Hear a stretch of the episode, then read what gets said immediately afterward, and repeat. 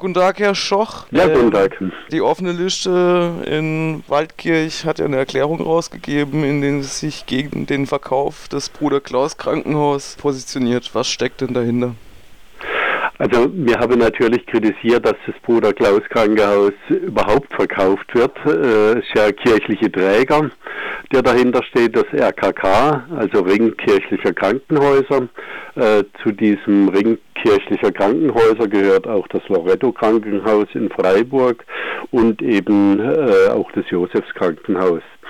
Ähm, für uns war es eben vor dem Hintergrund nicht nachvollziehbar, der Verkauf, weil eben in das Haus äh, oder in das Bruder Klaus Krankenhaus schon vor ein paar Jahren sehr viel Geld investiert worden ist, entsprechende Landesförderung auch da reingeflossen ist zur Herstellung eben auch moderner Zimmer ja, ähm, und äh, moderner Operationssäle. Und in diesem Krankenhaus äh, wurden auch ähm, eine, oder ein Spezialbereich sozusagen mit äh, äh, unterhalten, die Endoprothetik und eben äh, Orthopädie.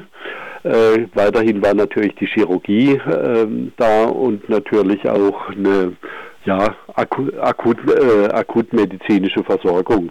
Wir haben insbesondere vom Hintergrund äh, der Versorgung des gesamten Elstal und Simonswäldertal unsere Bedenken angemeldet, ob eben weiterhin gewährleistet werden kann, dass die Akutversorgung fürs Elstal und Simonswäldertal und eben auch die Notfallversorgung gewährleistet ist. Und vor dem Hintergrund haben wir ein Gutachten äh, eingefordert, äh, das eben zum einen da, darlegt, wie diese Bereiche gesichert werden können in der Zukunft ähm, und auf der anderen Seite, was für Perspektiven und Möglichkeiten auch es gibt, äh, wenn der Verkauf an, äh, anfällt ähm, für die Zukunft des Hauses.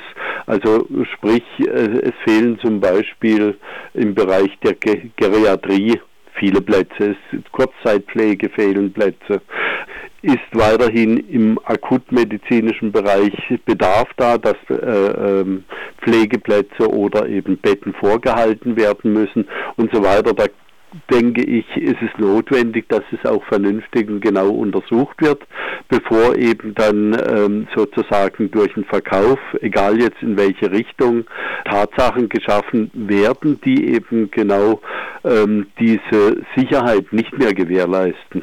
Daher ähm, unser, unser Antrag, den wir genauso im Kreistag auch gestellt haben, zur Versorgungssicherheit ein entsprechendes Gutachten erstellen zu lassen. Jetzt haben Sie ja gerade erwähnt, dass die Investitionsförderung ja vom Land aus gestiegen ist, auch am, an dem Bruder Klaus Krankenhaus. Gleichzeitig ist das Krankenhaus auch wohl wirtschaftlich nicht mehr tragbar. Aber wie passt denn das zusammen? Ja, die, also in das Haus wurde investiert natürlich, also es wird, wurde modernisiert, ähm, wirtschaftlich nicht tragbar. Ich denke, da haben wir natürlich relativ wenig Einblick. Hm? Ähm, das ist die Auskunft des Trägers, und äh, die Zahlen liegen uns natürlich, die liegen auch ähm, den anderen Gemeinderäten oder auch den Kreisraten, äh, Kreisräten, liegen die Zahlen da nicht vor. Das ist eine unternehmerische Entscheidung des RKK zu sagen, ja, sie verkaufen eben oder wollen ein Haus verkaufen. Aus ihrer Sicht wurde eben formuliert, dass das Haus eben nicht mehr wirtschaftlich sich trägt und ähm, auf, der, auf der anderen Seite sie sich konzentrieren natürlich auf die Häuser in Freiburg. Eine kleine Anmerkung in der Beziehung von mir. Ich denke, es sollte natürlich auch immer gewährleistet sein, dass vernünftige Strukturen im ländlichen Raum weiterhin erhalten bleiben. Die Erreichbarkeit vom Krankenhaus muss ähm, gewährleistet sein und die Wege insbesondere für die Bürgerinnen und Bürger aus dem oberen Elstal aus dem Simonswäldertal, die sind natürlich, wenn das Haus wegfallen sollte als Akutkrankenhaus, deutlich länger.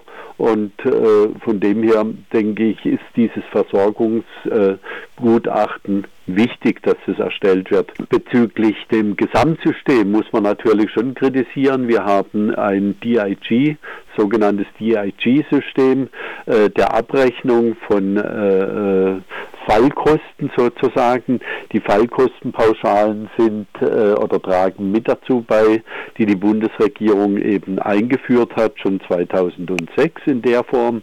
Äh, die tragen mit dazu bei, dass im Endeffekt Konzentrationsprozesse stattfinden und äh, dass eben auf der einen Seite kleinere Häuser Probleme haben und auf der anderen Seite äh, auf Kosten des äh, Personals im Endeffekt die Krankenhäuser ähm, äh, am Leben erhalten werden. Also das Problem sind eigentlich die Fallkostenpauschalen, die äh, die, Unwirbt, die die Krankenhäuser in die Unwirtschaftlichkeit treiben. Das heißt, man müsste eigentlich auf Bundesebene ansetzen und das komplette Gesundheitssystem verändern an der Stelle.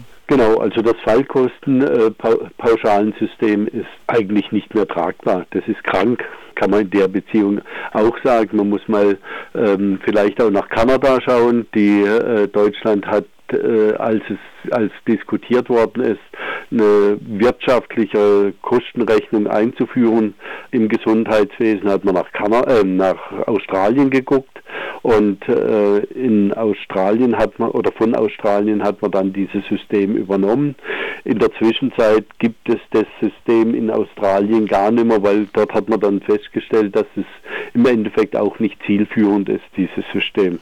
Aber bei uns bastelt man noch die ganze Zeit daran rum und daher muss meiner Meinung nach so schnell wie möglich dieses Fallkostenpauschalensystem geändert werden oder in der Form auf jeden Fall abgeschafft werden. In dem Zusammenhang, wiefern spielt denn diese duale Krankenhausfinanzierung da noch eine Mitrolle? Das sind jetzt praktisch die Investitionskosten, liegen beim Land. Also die, die Investitionskosten sind beim Land und die Betriebskosten sozusagen beim Bund durch diese äh, Fallkostenpauschalen, beziehungsweise nicht beim Bund, sondern äh, der Bund hat ja Gesetzgebung geschaffen, dass eben die, äh, die Krankenkassen mit den kassenärztlichen Vereinigungen sozusagen diese Pauschalen festlegen. Ja, also die Politik ist da erstmal gar nicht mehr direkt drin, sondern eben nur noch indirekt, indem sie eben an dem System dreht oder eben nicht dreht. Und äh, ansonsten sind es eigentlich nur noch die, äh, die Kassen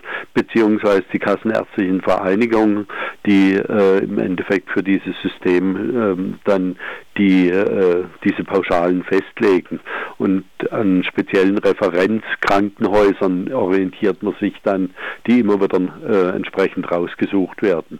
Beim Land sieht es so aus, dass das Land eben dafür zuständig ist, die Investitionskosten oder Investitionskostenzuschüsse den äh, Krankenhausträgern zu geben, um eben die Investitionen zu tragen. Da ist natürlich schon so ein äh, gewisses Problem. Die Träger äh, sollen ja einen Teil übernehmen, sozusagen der Investitionskosten und das Land äh, unterstützt sie dabei bei der Sanierung, weil sie ja auch äh, erwirtschaftet werden sollen. Das System krankt natürlich dann, wenn eben die Fallkostenpauschalen schon nicht kostenrechnend sind, dann heißt es im Endeffekt, dass die Krankenhäuser selber, um entsprechende Investitionen tätigen zu können, eigentlich kaum Geld haben äh, für Investitionen Dinge zurückzulegen oder sie nehmen sehr viel Kredite auf. Die Kredite machen sich natürlich dann wieder in der Kostenrechnung bemerkbar des Hauses und führt die äh, Krankenhäuser weiter in die roten Zahlen bei entsprechenden Investitionen.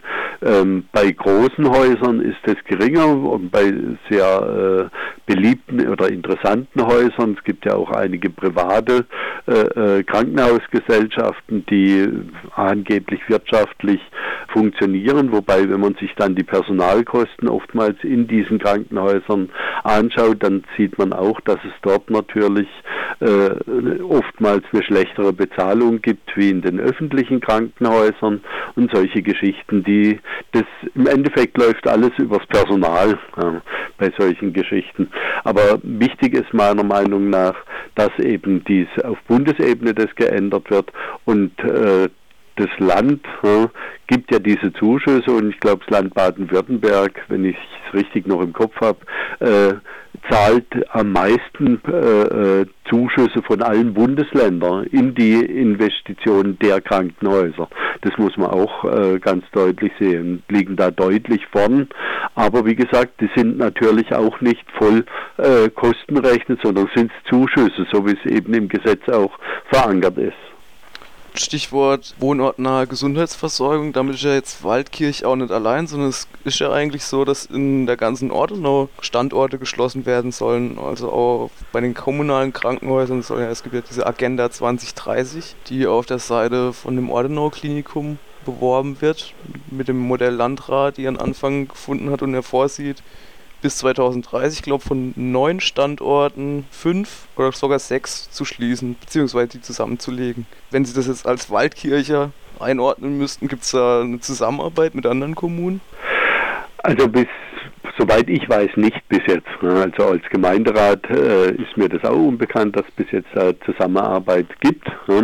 Ähm, das Krankenhaus ist ja auch kein kommunales Krankenhaus und die, die Einflussmöglichkeiten äh, auf, die, ähm, auf das Krankenhaus selber ist da auch von der Kommune ja erstmal relativ gering, weil es eben ein, eine kirchliche Trägerschaft ist. Trotzdem erfüllt natürlich nach der Krankenhausplanung äh, des Landes die, äh, das Bruder Klaus Krankenhaus eine, eine Grundversorgungsfunktion, ist auch im Krankenhausplan des Landes entsprechend so verankert. Das kann man draufschauen auf den Krankenhausplan 2018, ähm, Internetseite vom Ministerium. Da ist das Bruder Klaus Krankenhaus auch noch als Grundversorger drin mit Chirurgie und Orthopädie. Ähm, und von dem her ist meiner Meinung nach natürlich auch weiterhin zu gewährleisten für die Region, dass eben das Bruder Klaus Krankenhaus diese Funktion ausfüllt und wenn eben das verkauft wird, muss man klären, wenn eben dann kein, äh, kein Träger zum, zum Zuge kommt, der diese Grundversorgung aufrecht erhält, wie die in Zukunft abgesichert wird. Bezüglich dem System habe ich ja vorhin schon mal gesagt gehabt, haben wir natürlich die Situation, dass aufgrund der Zuschüsse äh, und der Unwirtschaftlichkeit von äh, kleineren Häusern auch das Land schauen muss im Endeffekt, ja, welche Häuser kann man denn im Endeffekt äh, finanzieren, welche tragen sich noch wirtschaftlich, wie, wie stehen die Häuser da und wo man vielleicht in der Zukunft noch stärker drauf schauen muss, meiner Meinung nach, ist die, ist die Frage, ähm, wie ist die regionale Verteilung im ländlichen Raum dieser, dieser Häuser, damit eben auch äh, wohnortnah die Versorgung gesichert ist. Und ähm, da denke ich, das läuft eben falsch, wenn man die Diskussion betrachtet der Krankenkassen etc., dass wir dringend eine Kon einen Konzentrationsprozess brauchen, um eben nur noch diese großen medizinischen Zentren zu fördern. Da glaube ich, da muss entge äh, entgegengewirkt werden und sozusagen die, äh, die dezentrale Orientierung schon nochmal stärker gewichtet werden für die Zukunft. Ähm, aber wie gesagt, die Krankenhäuser im Ortenau-Kreis, sie leiden natürlich genauso unter dieser Situation der Finanzierungsproblematik. Deswegen eben vor diesem Hintergrund, wie schätzen Sie denn die Chancen für das Bruder Klaus Krankenhaus ein, also einen Investor auf der einen Seite zu finden oder eben ja zum kommunalen Krankenhaus zu werden? Also bezüglich dem kommunalen Krankenhaus glaube ich jetzt nicht. Das war natürlich auch so eine Idee von uns zu sagen, ja, wenn äh, sich viele Bürgermeister hier aus dem Elstal zu Wort melden, sagen, das, äh, das Krankenhaus muss erhalten bleiben, der Landkreis ja äh, schon entschieden hat am Montag, sie übernehmen das als Landkreis nicht, weil sie haben schon genug Kosten am Hals sozusagen, schreiben roten Zahlen mit dem Kreiskrankenhaus dann steht natürlich die Frage im Raum, ja, macht mal kommunale Trägerschaft der Gemeinden aus dem Elstal, das glaube ich jetzt nicht, dass sich die Bürgermeister in der Richtung entscheiden, weil sie, sie würden ja dann sozusagen eine, im gewissen Maß eine Doppelfinanzierung betreiben. Zum einen über die Kreisumlagen des Kreiskrankenhauses fördern, dann noch einmal über eine Umlage, die sie dann als Kommunen für, vom Elstal des Bruder Klaus Krankenhaus unterhalten müssten. Also von dem her glaube ich nicht, dass es in diese Richtung geht. Das wäre, hätte einen gewissen Charme gehabt, ganz bestimmt, aber vor dem Hintergrund der finanziellen Situation sehe ich das nicht. Das RKK hat ja auch mitgeteilt, sie sind in Gesprächen mit verschiedenen Interessenten. Ich gehe momentan darauf, äh, davon aus, dass auch dass keine Schließung des Hauses stattfinden wird, sondern dass eben ein anderer Träger das übernimmt. Was für ein Träger, das ist natürlich im Endeffekt die Frage. Ist da äh, ein Träger damit verbunden, der eben äh, so eine gewisse Grundversorgung weiterhin in dem Haus gewährleisten kann oder ist ein ganz anderer äh, äh, Träger, der eben mit Grundversorgung etc. gar nichts zu tun hat. Naja, mit dem System der Fallpauschalen werden sich alle zukünftigen Träger noch herumschlagen müssen. Ja, ja, genau. Dann ist eben die Frage, ob es sich überhaupt noch rentiert, ein Krankenhaus zu betreiben.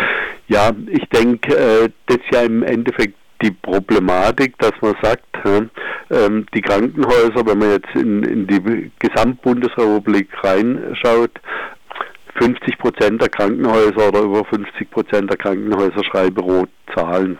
Das heißt, ähm, in diesem System krankt ja irgendwas wenn so viele Krankenhäuser rote Zahlen schreiben und wir sind ja eigentlich auch ähm, angehalten, entsprechend über das Krankenhausstrukturgesetz, dass man eben zum Beispiel zumindest auch ein Krankenhaus, ein Kreiskrankenhaus weiterhin auch in der Zukunft aufrecht erhält.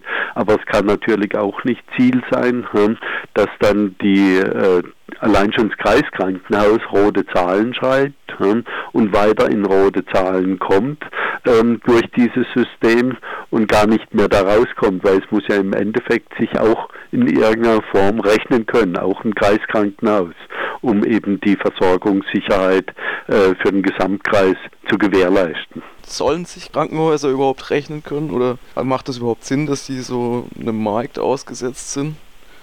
Ja, das, das ist eine andere Geschichte dann. Also ich habe das jetzt unter dem Aspekt der gegenwärtigen, äh, äh des gegenwärtigen Systems betrachtet. Hm.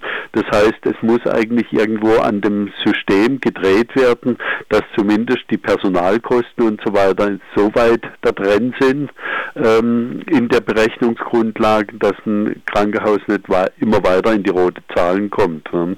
Die andere Geschichte, und das ist für mich äh, eigentlich wichtig. Ein Krankenhaus stellt ein, äh, stellt ein, wichtiges Element der Daseinsvorsorge dar für die, äh, für die Bevölkerung. Von dem her wird ein Krankenhaus oder sollte ein Krankenhaus eigentlich nicht unter wirtschaftlichen Aspekten allein betrachtet werden, sondern es muss sich auf der einen Seite natürlich rechnen, auf der anderen Seite ist eine Daseinsvorsorge. Wenn wir zum Beispiel mal in andere Bereich der Daseinsvorsorge reingehen, dann äh, haben wir die äh, zum Beispiel die Wasserversorgung ist eine Daseinsvorsorge. Trotzdem ist man da angehalten, entsprechend äh, auch wirtschaftlich zu arbeiten. Aber da diskutiert keiner darüber im Endeffekt, dass man ein Wasserwerk schließt oder eben, dass man eine Schule schließt, weil sie nicht mehr wirtschaftlich ist, sondern meiner Meinung nach müssen eben solche Elemente auch in der Zukunft gewährleistet äh, sein und wohnortnah gewährleistet sein, um eben diesen wichtigen Auftrag zu erfüllen. Und ich glaube, vom Hintergrund des demografischen Wandels wird gerade die Aufgabe auch der Grundversorgung vom Krankenhaus äh, wohnortnah immer wichtiger werden. Wir diskutieren ja auch bezüglich dem Thema Pflege immer stärker keine Konzentration, sondern eher dezentrale Möglichkeit zu finden, um eben Pflege in den Kommunen so weit wie möglich zu ermöglichen, damit eben wohnortnah die Angehörige äh, Pflegende eben auch besuchen können oder äh, un, äh, in den Pflegeeinrichtungen wohnortnah leben können. Und so denke ich, äh, ist es auch wichtig für die Krankenhäuser, dass eben wohnortnah so eine Versorgung vorhanden ist, die zwar bestimmt und unter gewissen wirtschaftlichen Aspekten betrachtet werden muss, aber die eben nicht rote Zahlen äh, schreiben, sondern die eben kostenrechnend im Endeffekt sind. Ja? Und äh, die Wasserversorgung ist auch eine kostenrechnende Einheit, wenn es eben nicht reicht, da sind wir dann bei den Steuern oder sonst wo, wenn äh, äh für die äh, Bereitstellung des Wassers dass äh, die Gebühr, die Wassergebühr nicht reicht, dann muss sie eben im gewissen Maß erhöht werden. Und so ist es dann im Endeffekt, wenn man jetzt wieder beim, bei den DIGs bleibt, ja, ähm, wenn eben Krankenhaus entsprechend oder die Gesundheitsversorgung unter Gewährleistung der aktuellen Krankenhäuser sich das System nicht rechnet, dann müssen eben die DIGs so verändert werden, ja, damit sich's rechnet. Ja. Wie schätzen Sie denn ähm, den neuen Gesundheitsminister Spahn ein? Glauben Sie, dass das mit dem zu machen ist, so ein Umbau an so einer kitzligen Stelle? Ähm, bis jetzt habe ich noch nichts äh, Perspektivisches von dem neuen Gesundheitsminister gehört, mehr Populistisches. Hm. Und ähm, ja, ich lasse mich ja überraschen. Ich bin ja nicht mit Vorurteilen behaftet. Von dem her hoffen wir mal, dass er noch ähm, was anderes bringt wie Populismus.